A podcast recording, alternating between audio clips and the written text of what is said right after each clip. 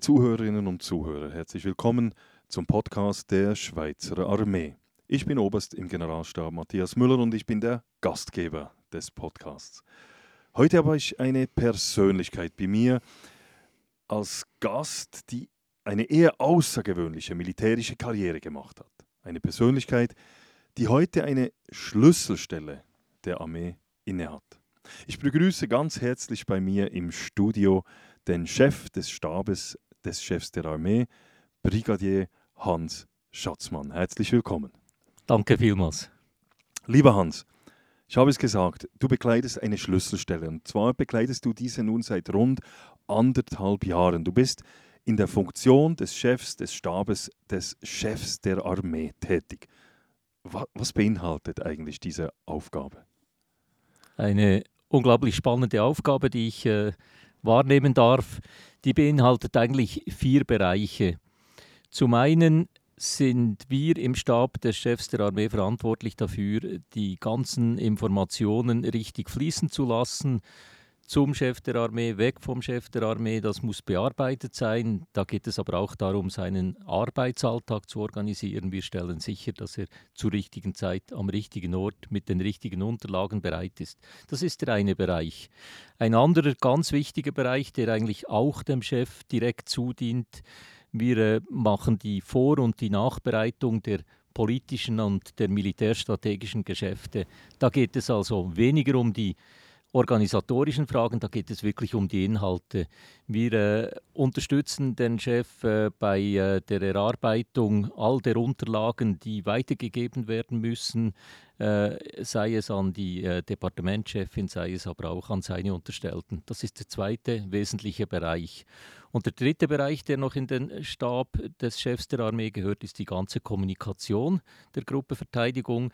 Dieser Bereich erledigt wirklich die interne und externe Kommunikation in allen Facetten, nicht nur für die Militärverwaltung, sondern insbesondere auch für die Armee, für die Truppe. Und der vierte Bereich äh, schlussendlich ist Recht. Äh, der Rechtsdienst äh, im Stab der, des Chefs der Armee ist eigentlich der gesamte Rechtsdienst konzentriert und wir machen alle die rechtlichen Aufgaben, die natürlich so eine Funktion äh, mit sich bringt, des äh, Chefs der Armee.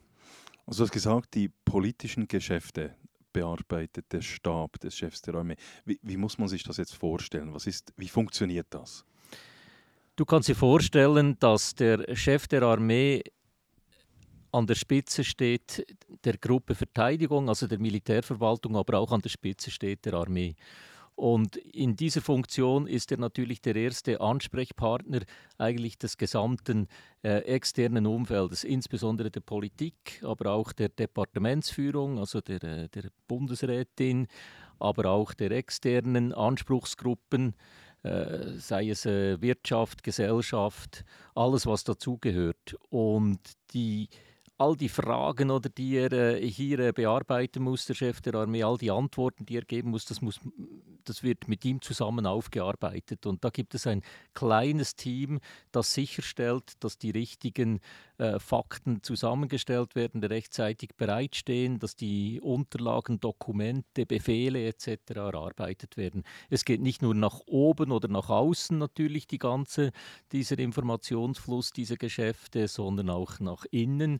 Äh, selbstverständlich muss der Chef der Armee auch die nötigen Anweis äh, Anweisungen geben gegenüber seinen Unterstellten. Und hier an dieser wirklich spannenden äh, Nahtstelle zwischen Politik, Gesellschaft und Armee ist der Chef der Armee mit seinem äh, Stab und äh, da unterstützen wir ihn wirklich in einer, in einer unglaublich äh, spannenden, äh, an einem spannenden Ort.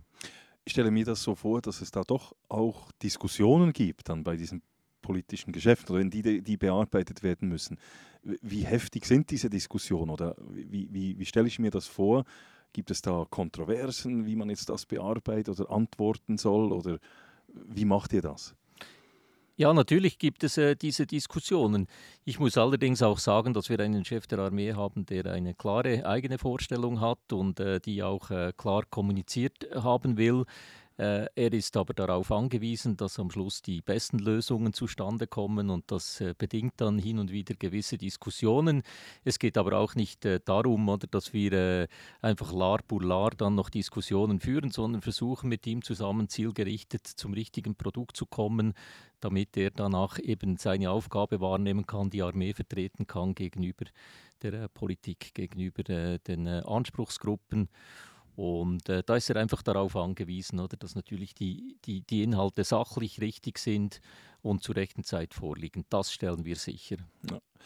Wie, wie, wie sieht jetzt ein typischer Arbeitstag von dir aus? Ja, das ist eine, eine gute Frage, oder die, äh, die mich auch immer wieder ein wenig überrascht. Auf der einen Seite äh, ist es so, dass der Chef der Armee einen extrem eng getakteten Kalender hat, eine Agenda hat, die schon Monate im Voraus eigentlich festgelegt wird. Nur als Beispiel, wir werden jetzt bis zu den Sommerferien die sogenannte Eckdatenplanung machen für das Jahr 2024. Also dann ist eigentlich die Agenda Mitte dieses Jahres festgelegt für das ganze nächste Jahr. Das heißt, oder mein Arbeitsalltag ist auf der einen Seite geprägt durch, durch eine eine gute Planbarkeit. Die Termine, die, ähm, die, die, äh, die, die wesentlichen äh, zeitlichen Abschnitte etc., die sind planbar, liegen lange im Voraus vor. Auf der anderen Seite aber äh, es bringt die Funktion äh, des äh, Stabschefs der Armee eigentlich mit sich, oder dass wir dann immer wieder reagieren können müssen auf all das, was so während des Tages bei uns aufschlägt. Also das sind dann Anliegen der Politik, die äh, sehr kurzfristig beantwortet werden müssen. Es sind, äh, es sind Dinge, die in der Armee äh, wesentlich sind, die kurzfristig bearbeitet werden müssen. Also der, der, gleichzeitig oder bringt das eine große Dynamik mit sich eigentlich, mein Alltag, und das macht ihn extrem abwechslungsreich lange Planbarkeit versus sehr dynamische, sehr äh, zeitkritische äh, Aktionen dann, äh, die nicht wirklich planbar sind. Also du weißt eigentlich gar nie, ähm, was der Tag für dich vorgesehen hat. Schlussendlich ist das so. Also ich muss wirklich immer wirklich open-minded oder an meine Arbeit herangehen. Ich habe dann in der Regel äh, meine Pendenzenliste bereit und ich muss dann äh, die Prioritäten äh, häufig äh, neu, neu definieren. Aber das macht eben die Sache wirklich spannend, und anspruchsvoll. Spannend ist ja auch, dass du sehr nahe beim Chef der Armee bist. Und äh, wie ist das für dich, so nahe beim Chef zu sein? Welche besonderen Herausforderungen bringt diese Nähe für dich als Brigadier, als Hans Schatzmann? Ja, das ist äh, tatsächlich eine, ein bisschen eine Herausforderung. Ich bin, ich bin in verschiedenerlei Hinsicht nahe vom Chef der Armee, vom Korpskommandant Thomas Süßli. Physisch einmal, ich, wir haben unsere Büros in unmittelbarer Nähe voneinander. Das heißt, äh, wenn wenn äh, mein Chef im Haus ist und ich bin eigentlich immer, immer dort, äh, dann, dann sehe ich ihn einfach auch physisch, das ist klar, ich sehe ihn.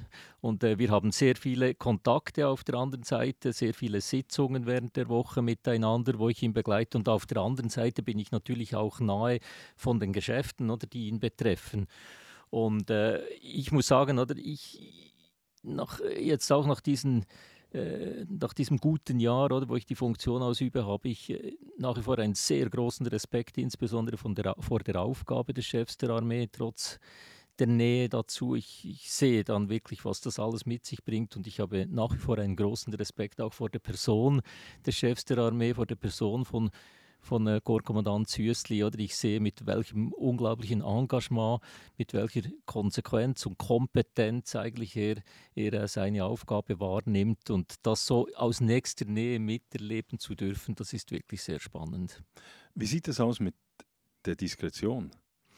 Ich habe es angetönt, ich bin auch nahe von den Geschäften nicht nur nahe von der Person des Chefs der Armee, sondern vor allem auch nahe von, von, von all den Themen, oder, die er bearbeitet. Und da hat es Themen dabei, die sind äh, selbstverständlich äh, heikel, die sind, äh, das erfordert eine, eine große Verschwiegenheit. Da geht es um Personalgeschäfte, wo ich äh, vielleicht nicht direkt drin bin, aber wo ich dann gewisse Dinge mitbekomme. Und ich glaube, da ist ein ganz großer Anspruch an den Stabschef, äh, und an den ganzen Stab des Chefs der Armee, die Diskretion, die ist extrem wichtig.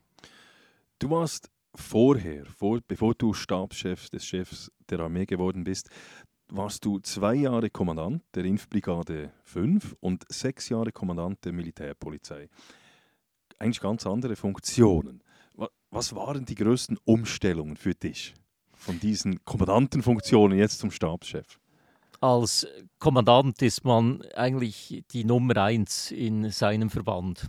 Man ist die zentrale Figur, schlicht und einfach. Derjenige oder der bestimmt, äh, was passiert, der bestimmt, wie, wie, wie es läuft in so einem Verband. Alles um den Kommandanten herum versucht, dem Kommandanten zuzudienen. Oder? Das ist wirklich so, so habe ich das auch äh, wahrgenommen. Das war sehr schön, sehr verantwortungsvoll und eben man hat immer so ein direktes Feedback. Und jetzt als Stabschef des Chefs der Armee muss ich wirklich einige Glieder wahrscheinlich zurücktreten ich sitze nicht mehr in der ersten Reihe äh, formell, oder, sondern irgendwo in der hinteren Reihe und ich muss versuchen, jetzt günstige Bedingungen zu schaffen, damit der Chef der Armee seine Arbeit bestmöglichst ausüben kann. Ich diene also zu und es ist nicht mehr so, dass mir zugedient wird. Das war schon wirklich äh, spannend, dieser Unterschied. Aber ich muss sagen, ich, ich finde die die Aufgabe sehr spannend und gleichzeitig hat es auch gewisse Vorteile. Ich möchte das hier nicht verhehlen. Also als Kommandant ist man dann eben auch verantwortlich für all das, was passiert äh, in seinem Bereich. Auch äh, wenn es dann Unfälle gibt oder äh, Probleme sonst, oder ist man dann gefordert. Als Stabschef bin ich jetzt nicht mehr in der totalen äh, Führungsverantwortung. Ich habe zwar meinen Bereich, ich habe 50 Mitarbeitende in diesem Stab äh, CDA, aber äh, ich bin nicht mehr tagtäglich auch gefordert mit den unangenehmen Zeiten des Kommandantenseins. Welche Funktion hat dir besser gefallen?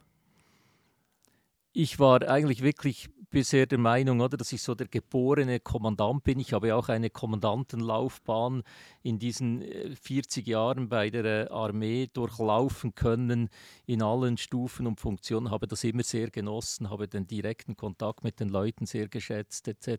Das war ganz toll, auch die, die Verantwortung wahrnehmen zu können.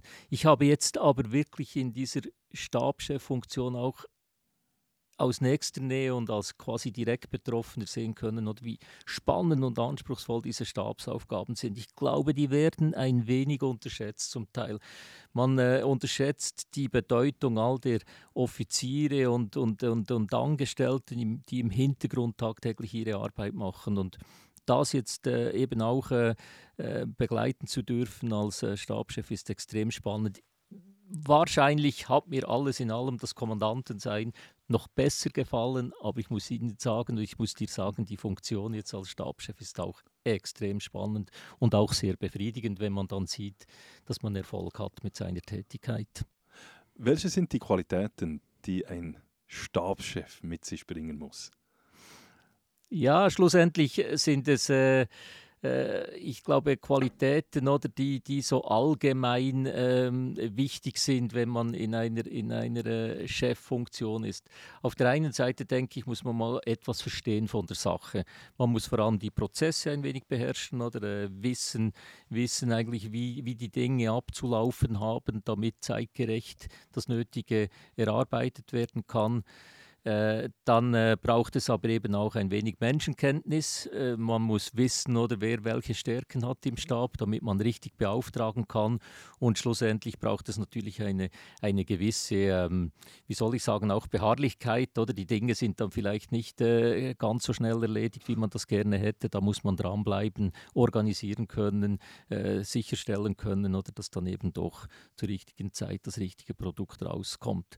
Also auch hier, es braucht wirklich einige einige, einige Führereigenschaften, die man äh, sicher schon als äh, Kommandant äh, mitbringen musste. Ja. Hattest du eigentlich eine Ahnung, was dich erwartet? Dass du, du wirst ja sehr kurzfristig zum Stabschef des Chefs der Armee ernannt. Also hattest du eine Ahnung, was dich erwartet? Wie war deine Erwartungshaltung damals?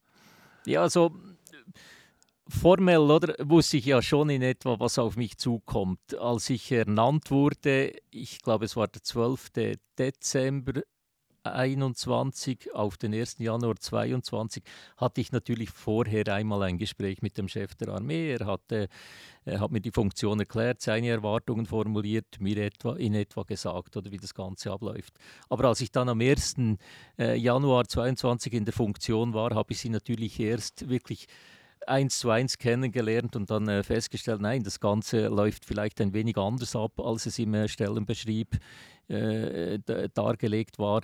Eine eigentliche Übergabe hatte ich auch nicht. Mein Vorgänger im Amt ist aus gesundheitlichen Gründen im August 21 ausgefallen, bedauerlicherweise. Und von daher gab es eigentlich niemand, oder der mich wirklich in die Funktion dann hätte einführen können. So war das eigentlich so ein, ein, ein, ein äh, ja, wie soll ich sagen, so ein Training und Job in der Funktion und äh, ich wurde wirklich ins kalte Wasser geworfen, aber ich denke, mit meiner Erfahrung und, und auch der Kenntnis des Systems ist es dann äh, mir doch relativ rasch gelungen, Tritt zu fassen. Du hast es gerade gesagt, eben mit deiner Erfahrung. Du hast viel Erfahrung gemacht, nicht nur in der Armee, sondern ich habe es zu Beginn gesagt, du hast eine außergewöhnliche militärische Karriere gemacht. Du bist nämlich ein Quereinsteiger.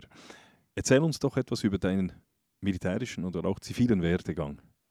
Ja, ich bin äh, nicht ein in der äh, Wolle gewaschener äh, Instruktor oder der seine Funktion eben schon seit äh, vielen Jahren ausübt. Ich äh, habe eine Ausbildung gemacht als, als Jurist und danach als äh, Rechtsanwalt und Notar.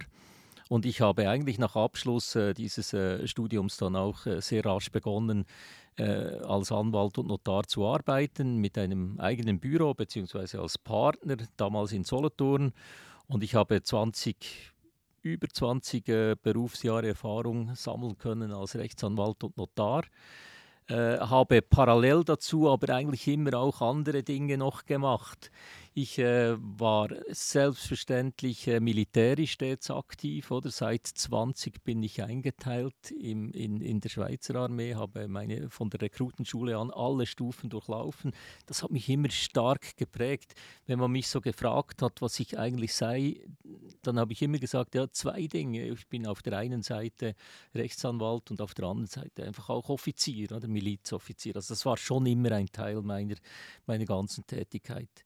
Ich war aber in dieser Zeit, als ich als selbstständiger Arbeit, äh, äh, Anwalt gearbeitet habe, auch äh, gesellschaftlich, politisch relativ stark engagiert. Ich habe mich politisch immer stark engagiert. Ich war im Gemeinderat der Stadt Solothurn, im Kantonsrat des Kantons Solothurn, war auch Präsident einer Ortspartei und äh, habe mich auch ein wenig außerdienstlich dann noch äh, engagiert. Ich war einige Jahre Präsident der Schweizerischen Offiziersgesellschaft, konnte dort schon ein wenig an der Nahtstelle zwischen Miliz, Militär, Politik äh, mich betätigen. Und äh, von daher oder, war dann eigentlich auch für mich so der Wechsel dann in dieses äh, in diesem Berufsmilitärstatus eher etwas Natürliches, oder weil ich mir ein wenig gewohnt war, äh, auf verschiedenen Ebenen hier äh, tätig zu sein und weil mir eben das Militär sehr nahe war, ist es mir dann wirklich einfach gelungen, eigentlich diesen Wechsel zu machen. Ich bedauere ein wenig, dass ich gewisse Dinge nicht mehr ganz so machen kann, wie ich das damals konnte, mit der Freiheit des selbstständig äh, tätigen Anwalts. Äh, ich bin im Moment eigentlich nur noch für zwei Verwaltungsräte tätig von öffentlichen Transportunternehmungen. Das ist noch so, so die Restanz oder meines, äh, meiner früheren äh, Tätigkeiten. Aber äh, sonst ist der Wechsel eigentlich gut gelungen vor jetzt bald zehn Jahren. Ja. Du hast vorhin eine interessante Aussage gemacht. Du hast gesagt, wenn man dich gefragt hat, was du seist, hast du gesagt, du seist Anwalt und Offizier. Also das noch bevor du Berufsoffizier geworden bist. Was ist, wie würdest du das Offizierssein definieren? Was heißt das für dich, Offizier zu sein? Ich glaube, zuallererst heißt das für mich einfach eine, ein starkes persönliches Commitment zu einer Sache. In dem Fall zu unserer Armee als Instrument zur Sicherstellung von Freiheit und Sicherheit in diesem Land. Offizier sein heißt committed zu sein, aus voller Überzeugung eine Aufgabe wahrzunehmen bis zum bitteren Ende notfalls, sich nicht beirren zu lassen von all den äh, Unwägbarkeiten und von, den, äh, von der Wechselhaftigkeit unserer Zeit. Also äh, dran zu bleiben, konstant zu sein, äh, überzeugt zu bleiben, das ist für mich Offiziersein. Ja. Somit ist Offiziersein eigentlich eine Einstellungssache, vielmehr eine Einstellungssache als eine Frage des, des Grades. Eindeutig. Ja. Ja. Und dann kann, kann man auch Offizier sein, sozusagen, wenn man nicht in der Armee ist. Im, Im Grunde genommen oder, kann man natürlich diese noblen Eigenschaften, um es mal so zu sagen, oder, des Offiziers auch leben, ohne Offizier ja. zu sein, das ist ganz klar. Ich finde wirklich, dass äh, das Offiziersein, oder, das, das, das bringt eben so gewisse äh, Bilder mit sich, die eigentlich so universell äh, auch in anderen Bereichen ihre Gültigkeit haben. Ich habe es gesagt, Verlässlichkeit, Zuverlässigkeit, Pflichtbewusstsein, das sind natürlich Dinge, die auch in anderen Bereichen eine Rolle spielen sollten. Ja, genau. Wieso hast du dich dann entschieden, Berufsoffizier zu werden? Also wieso hast du den endgültigen Schritt dann oder Schnitt gemacht mit dem Zivilen? Du warst ja vorher beides und dann hast du vor rund zehn Jahren gesagt, jetzt werde ich Berufsoffizier. Wieso? Mir war, wie gesagt, die Armee natürlich immer sehr nahe. Und ich habe diese Nähe noch ein wenig verstärken können, als ich damals eben Präsident war der Schweizerischen Offiziersgesellschaft. Ich hatte dort einen sehr engen und, und vertrauensvollen Kontakt zu, zu der Spitze der Armee, aber auch äh, zur äh, Politik und äh, zur Departementsleitung. Das hat mir wahrscheinlich letztlich auch die Chance gegeben, diesen Wechsel überhaupt machen zu können. Ich äh, bin wirklich dankbar dafür, dass man mir diese Chance gegeben hat. Und ich muss dir ehrlich sagen, ich musste dann nicht wahnsinnig lange überlegen, ob ich diese Chance packen soll oder nicht. Als ich den Wechsel gemacht habe, war ich 51-jährig. Das ist noch so aus meiner Sicht wahrscheinlich der letzte Moment, oder, wo man dann wirklich noch einen, einen, äh, ein, die Weichen neu stellen kann oder in seinem beruflichen Leben. Und ich war eigentlich immer davon ausgegangen, dass ich dereinst im Sattel sterben würde oder als Anwalt. Aber äh, das hat sich jetzt anders ergeben und ich habe dann diesen, diese Chance, die mir gegeben wurde, wirklich sehr gerne gepackt und habe das das gemacht. Eben, es war mir nahe thematisch. Ich äh, wusste, auf was ich mich einlasse und äh, von daher, wie gesagt, kein wahnsinnig schwieriger Entscheid für mich. Hast du es jemals bereut oder zumindest angezweifelt, diesen Schritt? Nein, das habe ich wirklich nie, obwohl ich dir sagen muss, ich habe das Bild noch vor mir, wie ich das letzte Mal die Türe geschlossen habe zu äh, unserem Anwaltsbüro und das war wirklich so der Moment, oder, wo ich mir noch einmal überlegt habe, oi, kommt das wirklich gut? Habe ich mir da wirklich äh, das gut überlegt? Aber das war, das war nur, nur so eine, eine kleine Episode. Nein, ich, habe diesen Entscheid überhaupt nie bezweifelt. Und zwar, äh, weil ich wirklich sagen muss, oder ich habe, ich habe so ein Umfeld gefunden, oder dass ich das mir wirklich sehr liegt. Oder es ist unglaublich, wie viele interessante, kompetente, auch sehr äh, dynamische und, und, und engagierte Personen im, im Umfeld dieser Armee arbeiten. Und da ein Teil des Ganzen sein zu dürfen, das war für mich wirklich eine große Ehre und ist für mich heute noch eine große Ehre. Ja. Du, du hast es angetönt, du warst gesellschaftlich und bist es auch immer noch, also dein ganzes Leben lang schon engagiert. Also nicht nur in der Armee, sondern auch in der Politik. Du bist in Verwaltungsräten, das heißt, du warst in einem großen Eishockey-Club im Verwaltungsrat, du engagierst dich bei der Schweizerischen Offiziersgesellschaft als Präsident. Wie wichtig ist diese Miliztätigkeit, diese Ehrenamtlichkeit, dieses Arbeiten für die Gesellschaft? Wie wichtig ist das für dich? Für mich war das immer sehr wichtig.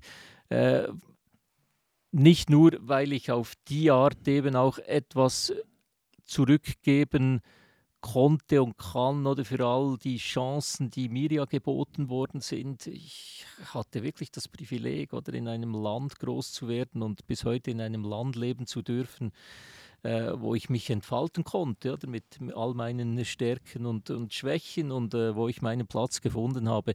Ich konnte etwas zurückgeben auf die Art. Auf der anderen Seite aber, glaube ich, ist es auch ein wenig mein Naturell, nur so eine einzelne Tätigkeit. Äh, 9 to 5 da auszuüben, den Tag durch, das äh, hätte mir dann schon nicht genügt. Und auf, mit all diesen Tätigkeiten konnte ich mich eben auch noch in verschiedenen anderen Feldern betätigen, die mir persönlich sehr viel gebracht haben wo ich, glaube ich, aber eben auch einen Beitrag äh, zum guten Gelingen leisten konnte. Hast du das Gefühl, dass in der Gesellschaft heute diese Bereitschaft, ehrenamtlich oder tätig zu sein oder eben dieses, dieser Milizgedanke in der Schweiz abnimmt? Ob das wirklich abnimmt, kann ich jetzt so nicht sagen. Ich weiß, ich hatte einfach mit meinem Umfeld als selbstständig tätiger Anwalt natürlich auch die Möglichkeit oder mich ein bisschen äh, meinen Alltag da äh, nach meinem Gusto gestalten zu können. Das kann vielleicht schon nicht jeder. Das ist mir schon klar und ich glaube auch, die Zeiten sind ein bisschen hektischer und, und äh, anspruchsvoller geworden. Von daher ist es äh, umso höher, oder, den Leuten anzurechnen, die sich eben engagieren, wenn sie das immer noch tun, trotz der ganzen beruflichen und äh, vielleicht eben auch privaten Belastungen. Aber ob wirklich die Bereitschaft abgenommen hat, ich, ich weiß es nicht. Äh, ja, vordergründig möglicherweise schon, aber ich glaube, inhaltlich wird eben schon immer noch sehr viel gemacht. Mhm. Und ich finde das extrem wichtig. Ja. Du hast in deinem Leben viele Sachen gemacht, du hast auch viele Erfahrungen gesammelt, Führungserfahrungen vor allem auch. Was sind für dich die wichtigsten Lehren, die du diesbezüglich gezogen hast? Was ist dein Rezept für erfolgreiches Leadership? Ja, ich denke, es sind so die, die universellen Werte oder die halt ein, ein, ein, ein Vorgesetzter oder ein Chef oder ein Anführer eigentlich mitbringen muss. Ich denke, er muss zuallererst ähm, ein Vorbild sein für seine Leute. Also die, die Vorbild zu sein heißt dann insbesondere auch glaubwürdig zu sein. Das ist sicher ein ganz anderer wichtiger Aspekt. Ein Chef muss einfach glaubwürdig sein oder das nützt nichts, wenn er äh, am Morgen mal das sagt und am Abend dann das etwas anderes sagt und, und, und äh, Aussagen und Handlungen nicht übereinstimmen. Das ist sicher wichtig eben. Und äh, dann braucht es eine gewisse Kompetenz. Ich glaube, ein Chef sollte etwas von der Sache selbst verstehen, sollte verstehen auch, was seine Leute bewegt. Es bedingt dann eben auch eine gewisse Nähe zu seinen, äh, zu seinen Unterstellten. Und ich glaube, wenn man so wirklich äh, dann eben ähm, als Vorbild äh, mit einer gewissen Glaubwürdigkeit und Kompetenz auftreten kann, weiß, wo der Schuh drückt, dann ist man in der Regel, denke ich, auch ein erfolgreicher Chef. Ja. Wenn du heute dem 16-jährigen Hans Schatzmann begegnen würdest, was würdest du ihm mit auf den Weg geben? Ja, ich würde ihm wahrscheinlich sagen, genieß die wunderbare Zeit oder die jetzt noch vor dir steht, so mit dem Abschluss der Schule, mit dem Studium. Das ist wirklich eine ganz tolle Zeit, die man so ernsthaft ja diese Ausbildung betrieben werden muss, wirklich auch in vollen Zügen genießen soll. Weil nachher, muss ich schon sagen, oder, äh, beginnen dann die echten Herausforderungen des Lebens. Oder die, die, die Prüfungen sind nicht die Herausforderungen, sondern dann die Herausforderungen sind dann eben, sich äh, dann auch äh, erfolgreich äh, einzusetzen mit dem erworbenen Wissen. Ich würde dem jungen Hans Schatzmann dann schon sagen, ja, äh, versuch dir dein Ziel wirklich äh, möglichst bald einmal irgendwie zu formulieren und verfolge das dann auch mit der nötigen Konsequenz. Dranbleiben, äh, sich nicht behren lassen und dann äh, kommt es gut, dann wird man irgendwo äh, sicher dann eben auch erfolgreich sein. Du hast, also du hast eine tolle Karriere gemacht, du scheinst auch sehr zufrieden zu sein. Gibt es trotzdem irgendetwas, was du, wenn du heute sagen würdest, das würde ich anders machen in den letzten, in den letzten 60 Jahren, wenn ich noch einmal zurück könnte? Ja, das äh, habe ich mich natürlich auch schon gefragt, aber ich, ich freue mich, oder wenn ich zufrieden scheine, weil ich äh, der Meinung bin, dass ich auch zufrieden bin. Also äh, nach am Schluss jetzt von 60 Lebensjahren zurückzublicken und dann zu sagen, ja, da ist diverses schiefgelaufen. Nein, das muss ich zum Glück nicht. Also ich kann wirklich äh, äh, sehr zufrieden sein mit meinem Leben, zufrieden sein mit meinem Umfeld. Ich freue mich, dass ich eine gesunde und äh, glückliche Familie um mich herum habe, dass ich viele, viele nette Freunde und Bekannte habe, dass ich in so einem spannenden Umfeld tätig sein kann. Nein, ich glaube, es ist wirklich, wenn man, wenn man an sein Ziel gelangen will, eben, dann braucht es eine gewisse Hartnäckigkeit, Durchhaltefähigkeit, man muss dranbleiben und ich denke, das ist mir ganz gut gelungen. Ja. Trotzdem, jeder Mensch hat ja auch ähm, Niederlagen, muss man einstecken. Jetzt, wie, gehst, wie bist du bis anhin mit Niederlagen oder mit Rückschlägen umgegangen? Ja, natürlich habe ich die auch erlebt und äh, es ist auch nicht immer alles äh, so unglaublich geradlinig. Äh, äh, verlaufen oder wie das jetzt vielleicht äh, getönt haben mag. Äh, selbstverständlich oder äh, bin auch ich äh, hin und wieder angestanden. Ich glaube, wichtig ist, dass man sich dann einfach überlegt, ja, was waren die Gründe für diese Niederlagen, was kann ich das nächste Mal besser machen, was muss ich tun, um so eine Niederlage künftig wieder zu vermeiden und im Übrigen gilt es einfach, den Rücken durchzudrücken oder und gerade hinzustehen und seinen Weg weiterzugehen. Ich bin schon auch eher der Typ, denke ich manchmal, der versucht äh, sehr äh, sich selbst zu reflektieren, aber trotzdem muss man dann irgendwann einmal sagen, ja, aufstehen und weiter Gringachen ausäckeln und äh, dann kommt es gut. Also ich schaue dann nicht endlos zurück und denke, ja, das hätte ich jetzt müssen besser machen, um so etwas zu vermeiden. Also du bist auch eher, würde ich sagen, du bist eher der Typ, der sagt, äh, Hans Schatzmann verliert nicht, entweder er gewinnt oder er lernt etwas. Ich würde es mal so sagen, ja, genau. Aber also ich verfalle dann nicht endlos in Tränen und äh, verkrieche mich in der Ecke und denke dann äh, monatelang, ja, ja, um hier muss willen, oder das äh, muss ich das nächste Mal besser machen. Ja. Nein, ich denke auch lernen und dann äh, weiter. Ja. Du hast ein Stichwort gegeben vorher, das ich noch aufgreifen möchte, Selbstreflexion. Wie, wie wichtig ist Selbstreflexion für eine Führungspersönlichkeit? Ich denke, das ist eine entscheidende Eigenschaft eines guten Chefs, dass er in der Lage ist, sich immer wieder auch selbst zu reflektieren, also sich immer wieder auch selbst zu fragen, was habe ich gut gemacht, was möchte ich so auch äh, weiterführen und was äh, habe ich vielleicht eben nicht gut gemacht, was ist mir nicht gelungen, wo gab es Probleme, äh, wo war auch möglicherweise die Ursache dieser Probleme auf meiner Seite. Ich glaube, das ist ganz wichtig, sich auch immer wieder in Frage zu stellen. Nur das ermöglicht es meines Erachtens dann auch in der Dynamik der Zeit eigentlich äh, so am Puls des Geschehens zu bleiben, sich weiterzuentwickeln, sich äh, auch äh, eben ähm, entwickeln zu können in einer Zeit, wo alles äh, sehr äh, kurzlebig geworden ist. Das braucht auf der einen Seite Konstanz, Beharrlichkeit, das schon. Auf der anderen Seite eben auch eine gewisse Anpassungsfähigkeit und die muss man zuallererst natürlich bei sich selbst suchen. Das ist Selbstreflexion. Ich finde, das ist wirklich wichtig. Ja. Du hast es zu Beginn gesagt, dass du den, deinen, deine Funktion beschrieben hast. Es ist eine anspruchsvolle Funktion, die auch Flexibilität verlangt. Also das heißt, es ist auch zum Teil belastend wahrscheinlich, nehme ich jetzt mal an. Wie findest du deine innere Ruhe? Was machst du, um, wenn du mal die Uniform nicht anhast, um einen Ausgleich zu finden? Ja, äh, für mich muss ich ehrlich sagen, äh, bleibt dann nicht mehr wahnsinnig viel Zeit. Äh, es sind zum Teil lange Arbeitstage und es sind intensive Arbeitstage, aber umso wichtiger ist es eigentlich für mich dann nach Hause zurückkehren zu können zu meiner Familie. Äh, ich habe das Glück, ich habe es vorhin ein wenig angetönt, oder dass ich eine Familie habe, wo eigentlich alles gut läuft. Ich bin seit Jahren mit meiner Frau verheiratet. Wir haben zwei Kinder, die wirklich ihren Weg auch äh, gut äh, bis jetzt absolviert haben. Äh, der Sohn, äh, der äh, ist, hat sein Studium begonnen und die Tochter wird nächstes Jahr die Matura machen und dann auch beginnen mit dem Studium. Ich glaube, das ist wirklich wichtig für mich, dass ich nach Hause kommen kann und mich dort zu Hause auch austauschen kann.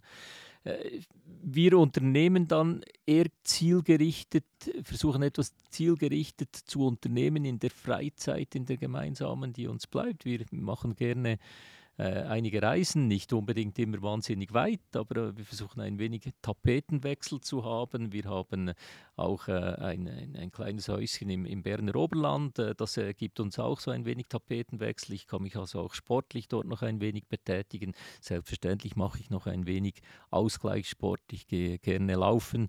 Das äh, hilft mir auch ein wenig den Kopf äh, frei zu kriegen. Ich lese gerne ein gutes Buch, diskutiere zu Hause mit meinen Leuten Leuten. Aber so für, ich könnte jetzt nicht sagen, oder dass ich noch so ein Hobby hätte ja. oder irgendein spektakuläres oder das mich dann wirklich in eine total andere Welt entführt. Ich muss ehrlich gesagt auch sagen, oder dass es für mich nicht so ein Problem ist, ähm, eben nahe an meiner Funktion, an meinem Beruf zu sein. äh, natürlich brauche ich ein wenig Ausgleich, aber ich finde das eine, schon eine unglaubliche Bereicherung, dass ich diese spannende Aufgabe wahrnehmen darf. Machen wir einen Blick in die Zukunft. Was macht Hans Schatzmann in fünf, sechs Jahren? Und ich sage bewusst fünf, sechs Jahre, weil du bist jetzt 60-jährig oder wirst bald wird dann 61. Was macht Hans Schatzmann in fünf, sechs Jahren? Ja, du hast es angetönt. In fünf, sechs Jahren werde ich nicht mehr beruflich tätig sein. Dann werde ich äh, das äh, ordentliche Pensionsalter erreicht haben. Dann werde ich so im ersten oder zweiten Jahr meiner Pensionierung sein. Ja, was werde ich dort machen? Ich muss dir ehrlich sagen, ich habe jetzt noch nicht den großen Plan. Also ich habe nicht vor, äh, eine Weltumsegelung zu machen. Wahrscheinlich würde ich seekrank nach kurzer Zeit. Ich habe auch nicht vor, jetzt alle vier, fünf, sechs oder weiß nicht wie viel Tausender äh, zu besteigen. Nein, ich denke, ich werde dann wieder einige Dinge machen können, die ich jetzt vielleicht nicht mehr so tun konnte äh, mich vielleicht wieder irgendwo engagieren. Ich halte das nicht für ausgeschlossen, dass ich wieder ein, ein, ein Mandatli übernehme, vielleicht in der Politik oder sonst irgendwo an einem Ort. Ich werde aber vor allem auch die Zeit genießen, dann äh, zu Hause mit meiner Familie ein bisschen vielleicht einen ruhigeren Arbeit, äh, nicht Arbeit, sondern eben äh, äh, pensionierten Alltag verbringen. Wir werden es sehen, was es bringt. Vielleicht äh, wird es aber auch anders rauskommen und ich mache dann doch irgendeine Weltreise. Keine Ahnung. Wir werden sehen, was es bringt. Ich glaube, das ist ja das Spannende, oder? Ich werde dann Zeit haben, Dinge zu verwirklichen, äh, die vielleicht jetzt ein wenig zu kurz gekommen sind, ohne jetzt schon wissen zu müssen, was es dann genau sein wird. Die letzte Frage, die ich all meinen Gästen stelle, ist die folgende. Wenn du einen Wunsch hättest für den CDA, was würdest du von ihm wünschen? Ich würde mir wünschen, dass unser Chef der Armee seinen Weg unbeirrt weitergeht, seinen Weg in Richtung einer verteidigungsfähigen Armee. Herzlichen Dank. Danke ebenfalls. Hat mich gefreut und ich wünsche dir alles Gute auf deinem weiteren Weg und weiterhin viel Freude und Genugtuung und Zufriedenheit bei deiner Tätigkeit als Stabschef des Chefs der Armee. Herzlichen Dank. Besten Dank.